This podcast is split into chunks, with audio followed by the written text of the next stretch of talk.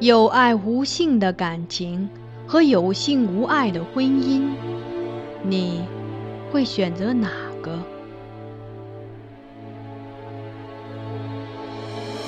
这是一个淹没于宋史中的故事。皇帝的爱女选择了前者，她贵为公主，不更父母之言，谓之失德之名。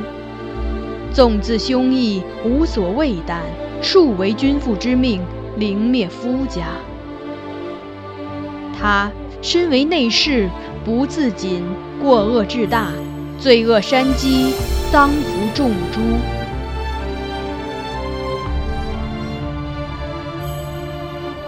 香雾，桃源路，万里苍苍，烟水暮。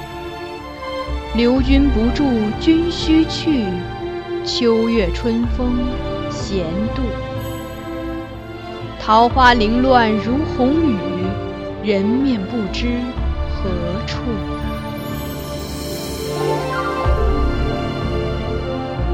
欢迎收听米兰 Lady 作品《孤城闭》，由菊与纸播讲。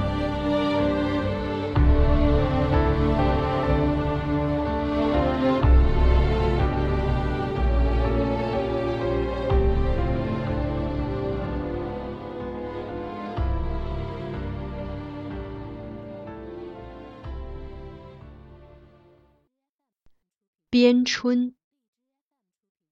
虽然张承照抵死不认账，但我仍可肯定，让公主穿小黄门的衣服溜出去是他出的主意。他迅速得到公主信任，靠的就是察言观色的能力与怂恿公主随心而行的话语。我曾私下责备他，语气不自觉的越来越重，最后听得他叹了口气：“小时候被那些高我一阶的内侍黄门骂。”我才认识到了什么叫官大一品压死人。原以为我们是兄弟，你跟他们不一样。我一怔，渐渐回想起小时我被人欺负时他维护我的事，便沉默下来。他又提及公主，公主穿小黄门的衣服出去玩，不过是偶尔为之的小事，且行动谨慎，也无人发觉。就算被人发现了。他又没跑出宫去，顶多被官家娘娘说几句罢了，能惹来多大麻烦？官家那么疼公主，莫说他只是在宫院里走走，就算他一时兴起放把火把皇宫烧了，官家也绝对不会真的责罚他。这就叫骨肉至亲。张贵妃得宠吧，但行动稍有差池，官家都会给她脸色看，让她下跪谢罪。而公主。你什么时候见官家当真对她动怒了？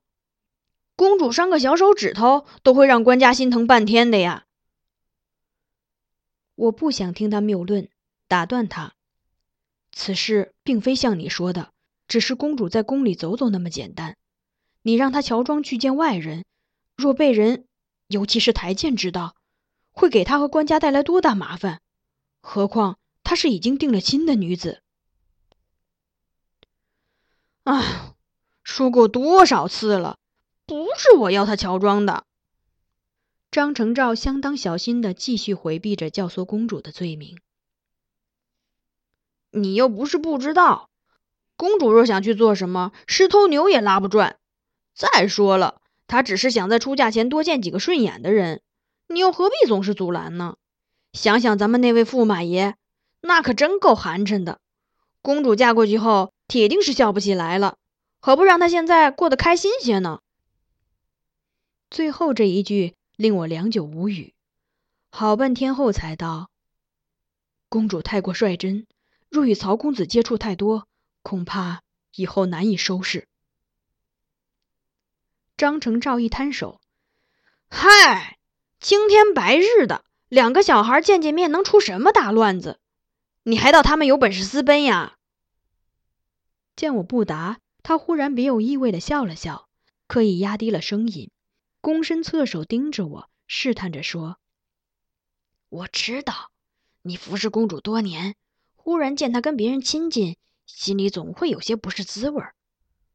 我豁然而起，紧抿着嘴，冷冷视他。他被吓得噤声，低手再不敢看我。既厌恶张成照暧昧的猜测，也愤恨自己竟对这话有如此强烈的反应。我拂袖而去，难以抑制胸中翻涌着的千般情绪，漫无目的的在宫中疾步走，简直想迈步狂奔。后来回过神，是因为听见了公主的声音：“怀吉，怀吉，你怎么在这里？”这个问句把我的思绪从混浊状态沉淀下来。我发现此刻身处福宁殿之前，而公主朝我迎面走来，脸上带着明净笑容，不待我回答，便扬手让我看她握着的一个精致的小匣子。你猜这是什么？我深吸气，尽量让面部不那么僵硬，再轻声应道：“看样子，匣子里盛的应是块古墨。”没错，是爹爹刚才赐我的李超墨。公主笑着靠近我，又道：“伸出手来。”我不解她何意，但还是一言伸手给她。她把那块南唐古墨放在我手心，道：“赏给你了。”我不免惊异，如此贵重的古墨，宫中库存不多，想必公主也是费尽口舌才能求得金上同意赐给她。而他竟这样随随便便的转赐给了我。略一思忖，我猜到此中关节。公主又是想让臣做什么事吗？绝对不是，我可不是要你为我做任何事。公主立即否认，但随后她再一开口，我便知道我所料不差。不过，哥哥，她小心翼翼的微笑着。以商量的口气跟我说：“我想立春那天去仙农堂看边春。边春原是古仪，出土牛以送寒气，以示送寒迎暖；劝耕以兆丰年之意。国朝此仪尤其隆重。立春前一日，开封府会进黄泥塑的春牛及耕夫、犁具等入晋中。”宫内以鼓乐相迎，立春之日，载直率百官、亲王、贵戚入贺，聚于官家殿前设的先农坛前，依序各具彩帐，还击春牛三次，以表劝耕，故名为边春。那日有官衔的贵戚亦会参加仪式，公主必定是想借机再见曹平。那是男子聚集的大典，宫眷不能参加。公主这样说，多半是想求我允许他再次乔装去看。他求了我好几天，信誓旦旦的保证绝对不会被人发现。因为那天我可以像别的小黄门那样着彩衣、戴鬼面，有面具遮着脸，谁会知道我是公主呀？后来我问他：“公主何必要经臣允许，像上次那样把臣支开？”再悄悄跑出去，臣也是没法干涉的。嗯，我不想再那样做了。他有点腼腆的微低琴手，道：“我怕你会不高兴。”听见这话，那一瞬的感动，成了我答应他的理由。那天，他果然着五色花衣，戴了个咧嘴大笑的鬼面，乔装成迎春牛的小黄门。去看了边春仪式，我可以随众一起旁观，但自始至终都尽可能的跟随着他。不过他没有如愿见到曹平，在他张望许久后，我过去告诉他刚刚打听到的消息：契丹使者今日离京回国，曹公子随国舅出城相送，不会参加边春典礼了。虽然隔着面具，我仍能感觉到。他深重的失望。他呆立片刻，低声说了句：“我没说要见他。”然后继续举目看众人击打春牛。那泥做的春牛高四尺，身长八尺，象征四十八节；尾长一尺二寸，象征十二个月。牛身上还会有四十八节日期时辰图文，旁边则置耕犁等物。编春用的彩帐又称春帐，以五色彩丝缠成，每个官吏持两条，依官品顺序还击春牛后，再围聚拜祭焚香。而最后的仪式是击碎春牛，众人争抢春牛土，且以抢得牛头并载之以归为大吉，此谓之抢春。而今观礼者众，大多又都是位尊年高者。因此，后来的抢春一节，皆是由年轻官吏及宗室、贵戚子弟参与，年长者仅旁观而已。李治抢春时，春牛坛下已聚满了跃跃欲试的青年，个个都看着春牛摩拳擦掌，只待司仪发令。就在此刻，有个着红梅色蓝衫的十七八岁男子忽然发力，从人群后方拼命挤到了坛下第一排。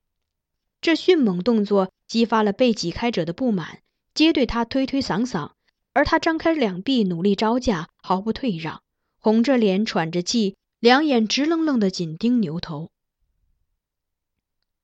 我看清他面容后，即暗觉不妙，那是驸马李伟。许久不见，他模样并无太大变化，只是高了一些，也略胖一点，更显壮实。在周围一群宗室贵妻子映衬下，不免透着几分粗蛮之意。正想劝公主回去，他却已留意到李伟。李伟那衣袍的颜色简直令他愤怒。这么丑、皮肤这么黑的人，竟也敢穿红梅色衣服，真是东施效颦。我哑然失笑。立春日的仪式与寻常大典不同，气氛轻松。亦不要求所有官吏都穿朝服，年轻的宗室贵妻子是可以随意选鲜艳的衣裳穿的。而李伟也许只是碰巧选了红梅色，宴社那日他又不在，倒不一定是为效仿曹平。但话说回来，他穿上这颜色衣袍的效果，实在与曹公子相差太远，公主因此迁怒，倒也不难理解。打量李伟半晌。公主忽又自言自语地说：“这人还挺面熟的，我是在哪里见过呢？”担心他认出这没给他留下好印象的傻兔子，我当即对他道：“公主，时辰不早，我们回去吧，否则苗娘子又要四处寻你了。”而他面具下露出的清凉眼眸，此刻正盯着李伟。带着些探究意味，思索着，他回绝了我的建议。再等等，我想多看一会儿。我只好期望李伟不会在随后的活动中暴露身份，但是他的表现实在太醒目。春牛砸碎后，待司仪一声令下，他便朝着春牛头直冲了过去，左突右挡，击倒了好几个人，终于挨到牛头附近。也顾不得多想，便腾身向前，直直地扑了过去，把牛头压在身下，环臂紧紧搂住。此后再有人来，无论怎样生拉硬拽，他都绝不松手。为保住战果，任凭别人如何践踏他衣袖袍裾，亦不与此刻站起。那牛头此前已有个身手敏捷者碰到，原是以双手捧住的，不料被他当面这一扑。那人竟被生生撞开，朝后摔了一跤，站直后一脸怒色，似想开骂。我细看之下，认出此人是张贵妃的从弟张瑶佐之子张西府。李伟这时抬了抬头，张西府发现是他，忽然一审，原来是李驸马，难怪了，既把曹纸钱的力气都使出来了，叫我们怎么敢跟你争呢？这句话说的颇分明，坛上众人闻言大笑，皆不再与李伟争牛头，各捡了几片春牛土，即纷纷散去。李伟见周遭无人，才徐徐站起，犹紧抱着牛头，惶惶然四顾，像是怕再有人来与他争夺。更糟糕的是，他现在的模样惨不忍睹，红梅色衣袍被踩得皱皱巴巴，满是脚印。头戴的幞头碰落在地上，早被众人踩扁；头发散乱，脸上多处泥污，额上有撞破的血痕。我转顾公主，不知该怎样对她说，而她这期间一直静默地站立着旁观，像是隆冬冰雕一般，连眼珠都没转动过。须臾，她才缓缓开口：“我想起来了，他是那只傻兔子。”我触触他的肩，想带他走。公主，她轻轻挣脱开来，问我。他就是李伟。我无法再对他隐瞒，终于点了点头。他一低手，两滴泪珠从目中涌出，划过面具五彩斑斓的笑脸，无声的坠落于地上。